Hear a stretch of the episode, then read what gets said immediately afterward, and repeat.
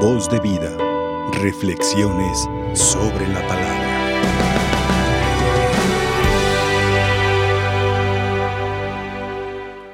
San Juan Pablo II designó este día 11 de febrero como el Día Mundial por los Enfermos o la Jornada Mundial por los Enfermos. Tres apariciones de la Santísima Virgen son en general eh, aceptadas por la Iglesia y en las tres están presentes los enfermos. Unos, aquellos enfermos que sufrían la crueldad de la guerra, concretamente en Fátima. Otro, cuando la Virgen Santísima le dice a San Juan Diego que no se preocupe, que su tío ya está bien. Y después el tío da testimonio también que la Virgen Santísima se le aparece para aliviar sus males. Y Lourdes, la Virgen Santísima que se aparece a una pastora humilde, pobre, Bernardita Subirú, en la gruta de Masabiel. Y como signo de la presencia de Dios por mediación de la Virgen Santísima, hace brotar una fuente de agua milagrosa que hasta la fecha sigue sanando muchos enfermos. Y podríamos decir que la mayor parte o una buena parte de los peregrinos que llegan hasta el santuario de Lourdes son precisamente enfermos. Por eso San Juan Pablo lo designó también como Santuario Mundial del Enfermo, el santuario de Nuestra Señora en Lourdes. Cuentan que una vez había un hombre paralítico en México y escuchó hablar pues de que en Lourdes había muchos milagros. Pidió limosna, ahorró, vendió lo que pudo e hizo ese viaje. Con todas, todo el impedimento que su cuerpo le, le daba, se atrevió a hacer aquel viaje. Le dieron un lugar y una camilla. Entonces le dijeron que en el momento que pasaba el Santísimo por entre los enfermos, se realizaban muchos milagros. Y aquel hombre le pidió con mucha fe, con mucha fe a Dios que lo sanara. ¿Y qué creen? ¿Que, sanó o que no sanó? Pues no, no sanó. Pero le dijeron, no te desanimes, no te desanimes. En el momento de la bendición con el Santísimo también se realizan muchos milagros. No pierdas la fe. Y vino la bendición con el Santísimo y aquel hombre le pidió con mucha fe. ¿Y qué creen? ¿Que sanó o que no sanó? Pues no, tampoco sanó. Entonces pidió que lo acercaran hasta el Santísimo. ¿Y qué se imaginan que hizo? Pues no nos sanó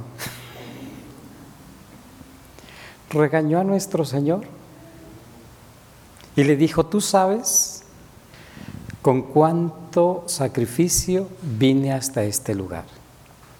Tú sabes lo que tuve que padecer para poder juntar el dinero y llegar hasta este lugar. Tú sabes con cuánta fe te pedí y no me hiciste caso. ¿Y qué creen que hizo?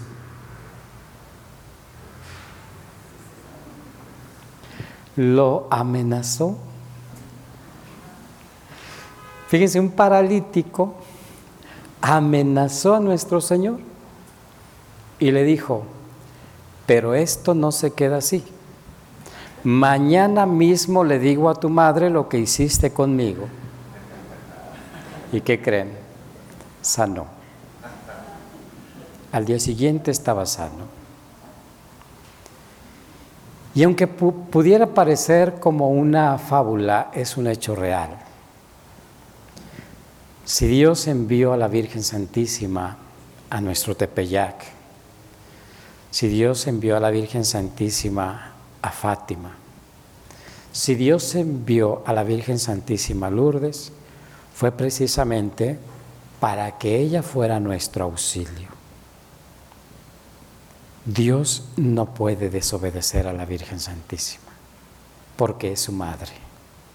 Fíjense, el Dios Todopoderoso, creador del cielo y de la tierra, obedece a la más perfecta de las criaturas.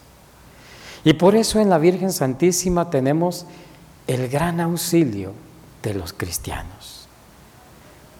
Y por eso la reconocemos como perpetuo socorro la reconocemos como María Auxilio de los cristianos.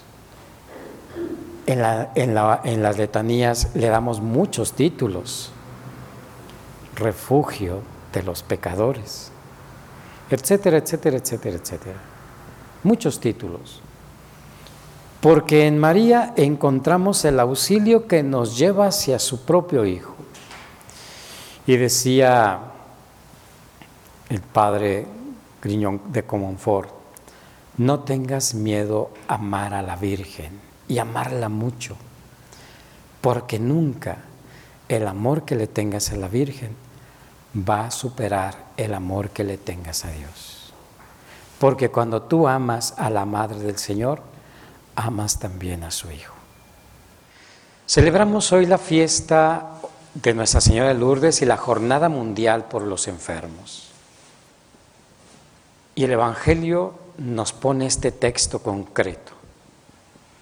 Pone sus, dedos en los oídos del sordo, pone un poco de su saliva en, en la lengua del sordo y le dice, ábrete. ¿Y cuánto necesitamos abrir nuestra lengua y abrir nuestros oídos, pero sobre todo abrir nuestro corazón ante la enfermedad. Casi siempre cuando la enfermedad nos aqueja o aqueja a alguien que queremos, nuestra oración es por su salud. Y quisiéramos que la salud se diera. Y sin embargo, la salud para Dios no solamente es cuando el cuerpo no está sufriendo, cuando el cuerpo físico este, no tiene algún mal. La salud para Dios es cuando nos libera de todo aquello negativo que hace nuestra vida difícil y complicada. Seguramente varios de ustedes, y si no de aquellos que nos siguen por los medios, habrán experimentado esto. Es que le pedí mucho a Dios, como el, como el paralítico, le pedí mucho a Dios y se me fue. Tú le pediste salud. Y la mejor de la salud que Dios puede otorgar al hombre es estar en su presencia. Esa es la salud plena. La enfermedad, perdón, la enfermedad no existe. En el cielo no existe la preocupación, no existen las angustias que llevan a enfermar nuestro cuerpo. En el cielo hay plenitud, en el cielo está Dios. Y si en algún momento dado tú pediste la salud de tu enfermo y se fue, Dale gracias a Dios, porque ya le dio la plenitud de la vida. Lo libró de un cuerpo que se enferma, que tiene hambre, que se cansa, que se angustia, para hacerlo volar alto, donde todo eso negativo no existe, donde la plenitud de la vida nos da la auténtica salud. Pero a veces tenemos tapados nuestros oídos y nos cuesta trabajo descubrir ese mensaje que Dios nos está dando. Y en su momento hasta le reclamamos también a Dios y nos enojamos con Él. ¿Por qué te lo llevaste? Sin darnos cuenta que simple y sencillamente escuchó nuestras súplicas. Les, les, dio la plenitud de la salud y les dio la plenitud de la vida. Cuando nosotros lleguemos a escuchar ese plan de Dios que entra por nuestros oídos y abramos también nuestro corazón, proclamaremos la misericordia de Dios. Hoy, hace 16 años, sepultamos a mi papá. Ya estaba muy enfermito, ya nos habían dicho que tenía cáncer y que no había remedio. Pero él, era muy devoto de la Santísima Virgen. Y nos tocó sepultarlo el día de su fiesta. Y seguramente él empezó a celebrar la grandeza de la salud sabiendo que ya no le dolía nada, que estaba bien. Los que estamos, los que nos quedamos, nos quedamos con tristeza. Pero si supiéramos el beneficio que recibieron aquellos que se han ido.